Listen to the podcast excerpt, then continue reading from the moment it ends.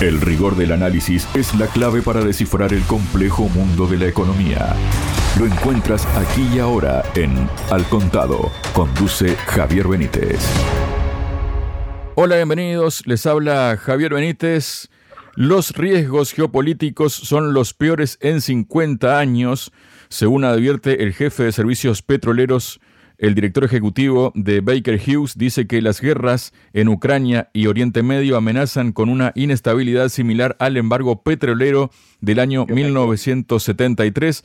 Para hablar sobre este tema y cuestiones vinculadas, estoy junto al analista internacional Iñaki Gil de San Vicente. Iñaki, bienvenido a Radio Sputnik. ¿Cómo está? Muy bien, gracias.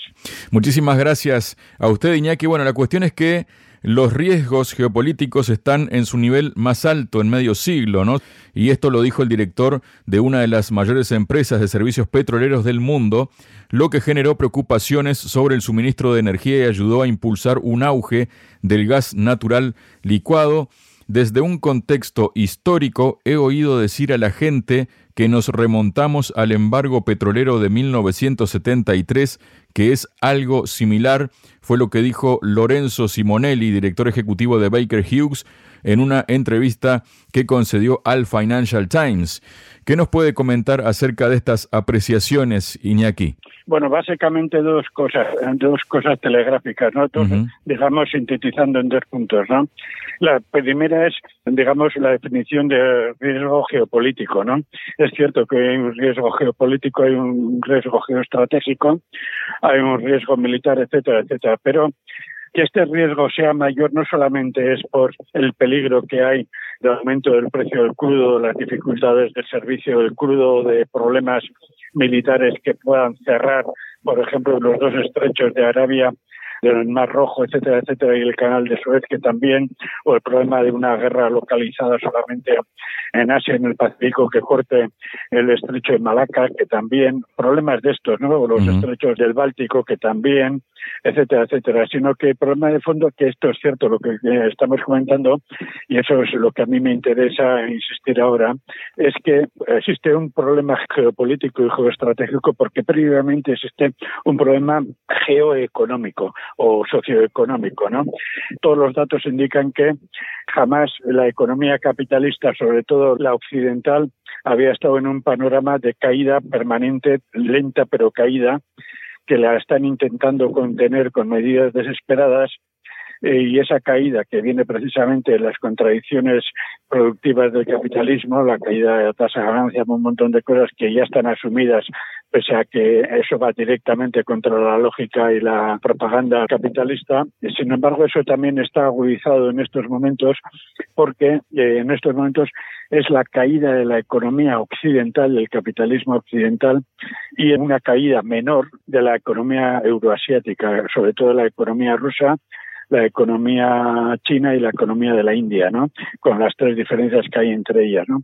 Entonces, mientras que en el, en el 73 se coleaba la crisis que había comenzado, la crisis sociopolítica y socioeconómica que había comenzado a finales de los 60, ¿no? Sin embargo, existía, digamos, un dominio incontestado del capitalismo. Es cierto que había guerras de liberación, como era la de Vietnam, que había problemas con las agresiones sionistas contra Palestina, que había problemas de esos, problemas entre comillas y otras guerras. Todo eso es cierto, ¿no? Pero no existía entonces, porque entonces la URSS no era ni quería ser un peligro militar ni un peligro económico como es ahora China, Rusia, Irán, por ejemplo, y otros países, no existía eso. Es más, en el 73 ya pues habían puesto cierto orden en América Latina, había venido el Plan Cóndor, había venido el golpe de Estado de Pinochet en Chile, estaban lanzando el neoliberalismo en Chile y, lo estaban preparando a nivel internacional en todas partes. Luego vendría el pacto llamado de política monetarista entre la socialdemocracia y, los liberales alemanes, etcétera, en el 75, ya se estaba pensando una ofensiva general, ¿no? Pero eso estructuralmente tenía menos dificultades que las que tiene ahora la economía capitalista occidental. En conjunto, con sus diferencias, como he explicado, entre la economía occidental y la economía euroasiática, en su conjunto no existían los problemas que hay ahora. Estaba el problema del medio ambiente, es incuestionable. No existía un problema del calentamiento como existe ahora.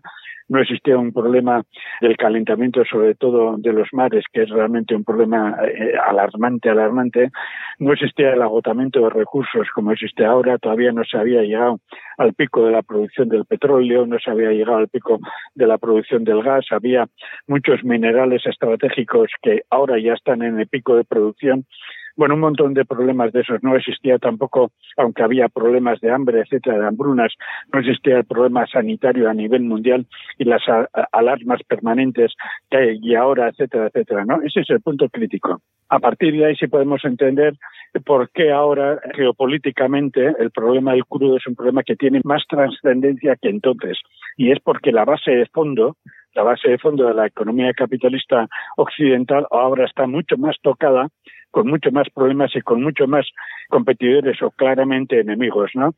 Entonces existían conflictos, como he dicho, pero no existía el riesgo de una conflagración o de varias conflagraciones regionales con la posibilidad del uso de armas nucleares tácticas, como ha dicho Israel, que puede utilizar armas nucleares tácticas la última vez precisamente fue la guerra de Yom Kippur, que no se atrevió a utilizarla porque Rusia le paró los pies en esas mismas épocas. No bien, ese es el problema crítico. Y mientras no toquemos el problema de fondo, que es el que he comentado, cualquier análisis que hagamos sobre la situación geopolítica o geoenergética o como queramos denominarlo, cualquier problema de eso se va a quedar meramente en la superficie, que yo es lo que me temo, las limitaciones de las declaraciones de este sujeto. ¿no? ¿Por qué digo eso? Por una porque eh, también pueden tener, dado que puede ser un análisis limitado, limitado porque no llega al fondo del problema, un análisis limitado también puede ser un análisis, digamos, propagandístico para justificar, aparte de que tiene un componente de verdad, ¿no? Tiene un componente de verdad, también puede tener un contenido de propaganda, ¿no? Por poner un dato, ¿no? Todos los economistas en Estados Unidos es un hecho sabido, por ejemplo, el problema de la deuda. Hoy la deuda mundial y de Estados Unidos es muchísimo mayor que la deuda en el año 73 y ese es un problema que hoy quita el sueño, quita el sueño a todo economista, quita el sueño a todo político y alarma totalmente a todo político y a toda la perspectiva mundial. Recientemente ha salido un artículo de un economista marxista norteamericano muy bueno, muy bueno, advirtiendo realmente, eh, y no es el único, también hay economistas eh, liberales, economistas neoliberales, hay economistas keynesianos, ricardianos, etcétera, que no hacen más que advertir que el problema de la deuda es realmente uno de los problemas más graves que tiene ahora. Bien, si sumamos todo eso, desde luego es cierto que hoy el contexto es mucho peor que el que existía en el 73 pero mucho peor, más grave de lo que se comenta ahí, porque no solamente es una cuestión, insisto, del precio del crudo, es una cuestión de la estabilidad interna de la economía capitalista occidental en todos los sentidos. ¿eh? Y por eso la gravedad es mucho más inquietante de lo que esa noticia a simple vista puede sugerir, que ya sugiere que es grave, ¿no? Pero ese es el problema. Iñaki, para poner un poco en contexto, ¿no? Baker es uno de los tres principales proveedores de servicios petroleros del mundo, junto con SLB y Halliburton, responsable de la perforación de pozos y el tendido de tuberías en todo el mundo, desde Texas hasta África Occidental. También es uno de los principales proveedores de equipos de GNL en un momento en que la demanda de gas transportado por vía marítima está aumentando a medida que Europa se retira del gas ruso y aumenta la demanda mundial de energía. Dijo Simonelli que Israel no es un productor importante de crudo, y que el conflicto allí no había cambiado las perspectivas de la oferta o la demanda, los analistas han dicho que una intervención importante de Irán que tiene vínculos con Hamas, según dice Simonelli, podría impulsar los precios al alza. Y usted hablaba de temas propagandísticos, ¿no? Y lo que dijo Simonelli es que dijo, creo que a Europa se le han mostrado las dificultades de ser tan dependiente de una sola fuente de energía, refiriéndose, uno puede intuir, a lo que ha dicho Occidente durante mucho tiempo de la dependencia que tenía de Rusia, que Rusia podía utilizarlo como un arma política además, ¿no? Pero bueno, lo que no dice Simonelli es que pasa, en todo caso, de tener esa dependencia de una sola fuente de energía, a ser dependiente de también otra sola fuente de energía que es Estados Unidos y es mucho más cara, esa parte nos la dice, ¿no? A eso precisamente me refería yo. Cuando uno hace un análisis un poco superficial, que es cierto que todo eso lo que ha comentado es cierto, pues no se puede negar, pero sin embargo como no toca los problemas estructurales de fondo o, los conoce y no quiere decirlos, eso da posibilidad a una manipulación, ¿no? Entonces, eh, esa manipulación para mí tiene dos sentidos, sin negar la parte de verdad que tiene el análisis y que tiene la noticia, porque eso es eh, ya mundialmente conocido, ¿no?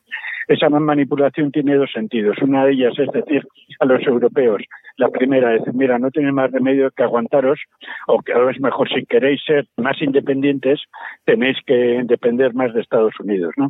Es una forma, digamos, muy civilina de decir vuestro futuro depende de que estéis arrodillados delante de Estados Unidos, porque al fin y al cabo eso es lo que estáis haciendo desde la Primera Guerra Mundial, cuando la deuda europea, sobre todo británica, francesa, etcétera, etcétera, se disparó gigantescamente con respecto al capital norteamericano, ¿no? Y a partir de ahí aumentando, ¿vale? Eso es lo primero lo primero. Ahora bien, luego viene otra propaganda más civilina y más siniestra todavía, que es, digamos, subliminal, ¿no? Bueno, no es subliminal porque no es, no es para ver, es para oír, ¿no? Entonces es la siguiente, y es decir, si queréis la independencia, no tenéis más remedio que depender del amigo norteamericano, también hay otro problema que esto exige un costo militar. Y ese es el problema que se está tocando ahora en el fondo sin tocarlo.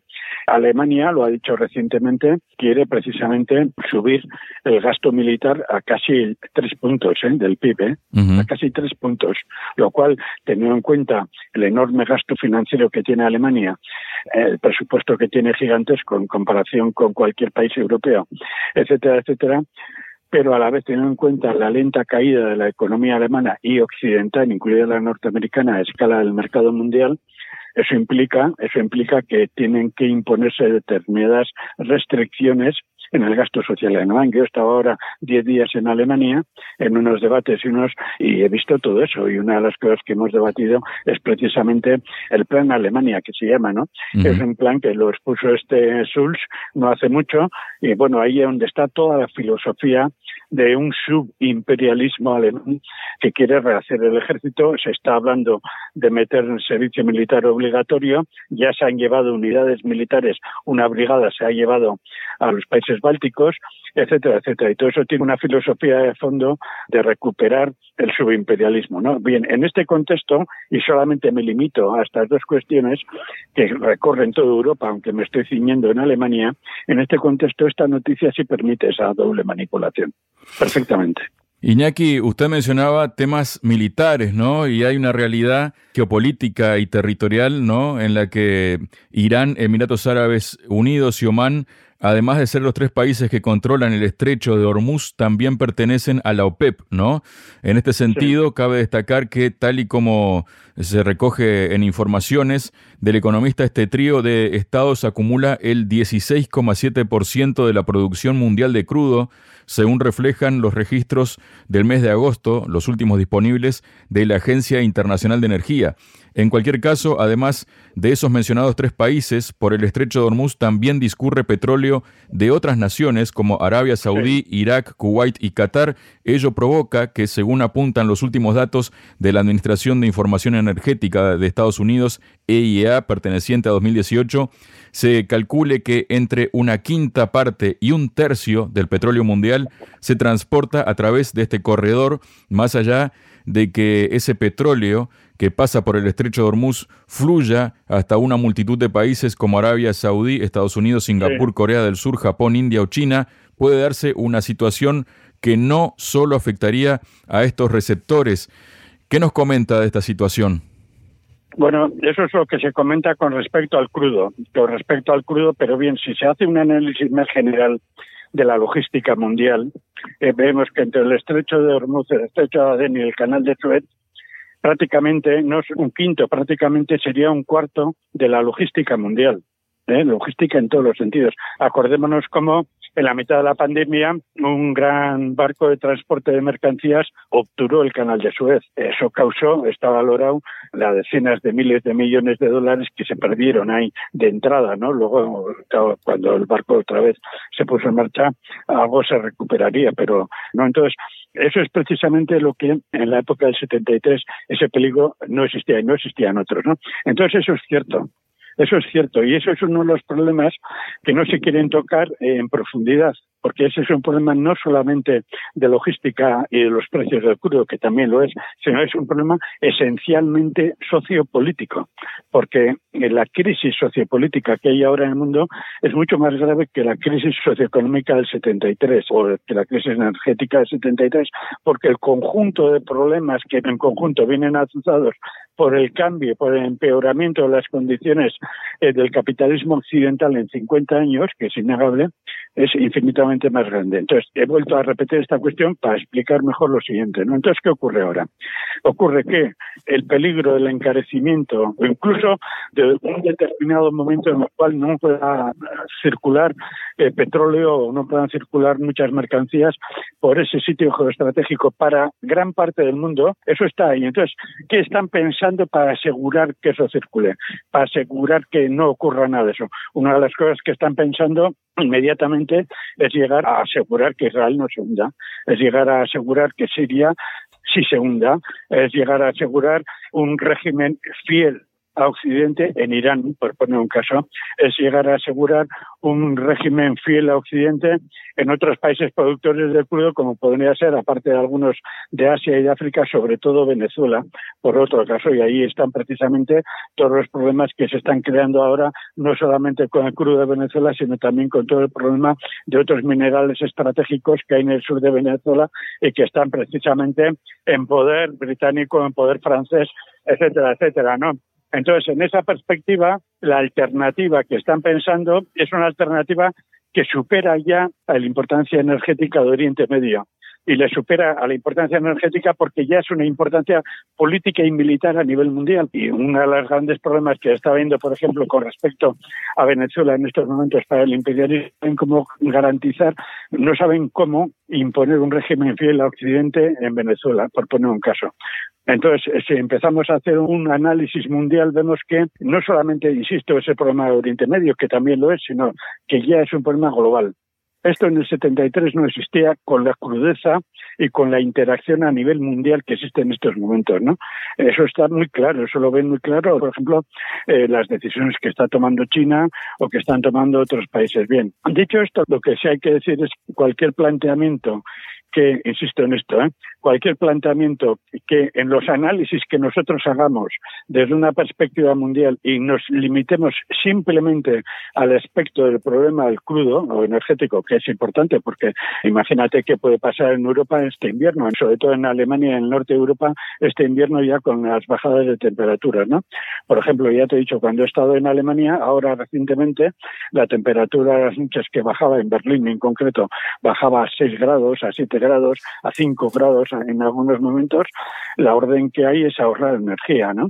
Entonces están tomando medidas en ese sentido y eso empieza a crear malestar y a crear cosas de esas. Pero eso lo llevamos a nivel de toda Europa o lo llevamos a nivel de Estados Unidos. Claro, ¿quiénes van a pagar las consecuencias? Esas masas trabajadoras, inmigrantes, que se están sindicando a una velocidad creciente, que están empezando a hacer una lucha de clases como no se había visto, eh, ni desde luego en el 73 no existía esta lucha de clases que existe ahora en Estados Unidos, etcétera, ¿no? Por tanto, concluyo, cogiendo un tema que es cierto y una versión que es cierta, o cogiendo la última información de la importancia de Oriente Medio a nivel mundial, totalmente de acuerdo. Sin embargo, lo que pasa es la importancia ya a nivel mundial en sí misma. Ya no hay los convenios, por ejemplo, que están intentando que vete a saber qué cláusulas internas tienen entre, por poner un ejemplo, China, Rusia, Irán y Arabia Saudí, por poner un caso. A nivel energético, a nivel financiero, a nivel científico o recientemente, ¿no? Hace unos meses hubo una reunión en Cuba donde participaron 134 países que tomaron unas decisiones a nivel científico, a nivel tecnológico, que han sido totalmente silenciadas en el mundo occidental para no crear todavía más preocupación en la población trabajadora, pues que marcan un deseo de esta parte del mundo 134 países, ¿eh? Y lees el documento de lo que han decidido para aumentar la independencia científica y tecnológica de esos países con respecto a su dependencia hacia Estados Unidos y Europa, y eso se sigue para adelante, que va a seguir porque recientemente ha habido una declaración de muchos de esos países insistiendo que van a continuar en esa línea, eso es un palo muy serio para Occidente porque va a impedir el saqueo intelectual de estos países, etcétera, etcétera. Y eso va a aumentar todavía la debilidad occidental y va a fortalecer a estos países mal llamados del tercer mundo. Bueno, pues esa es la situación en general, ¿no? Y en esa situación en general es cierto, sí, Oriente Medio es importante, pero es que ya la importancia es del mundo entero. Muchas gracias, Iñaki. Muchas gracias a vosotros. BRICS, G7, OPE, FMI, Banco Mundial, Nuevo Banco de Desarrollo, Banco Central Europeo, tasas de interés, finanzas, sanciones, deuda, desdolarización, al contado.